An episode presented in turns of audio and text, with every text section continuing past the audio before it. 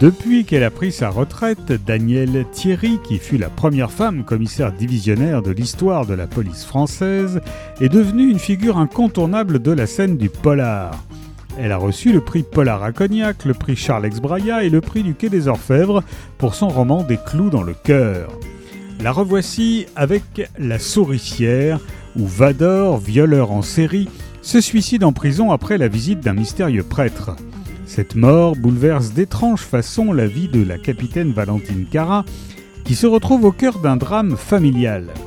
Alors que toute la police parisienne se mobilise pour retrouver un homme politique subitement disparu, les entrailles de l'ancien palais de justice et les cellules désaffectées de la bien nommée souricière sont le théâtre de scènes terrifiantes.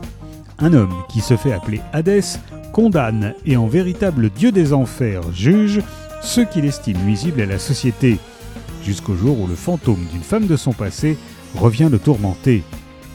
Scénario criminel et darknet, hallucinations et crimes sectaires, la commissaire Edwige Marion voit se refermer sur elle et son équipe un piège qu'il semble impossible de déjouer.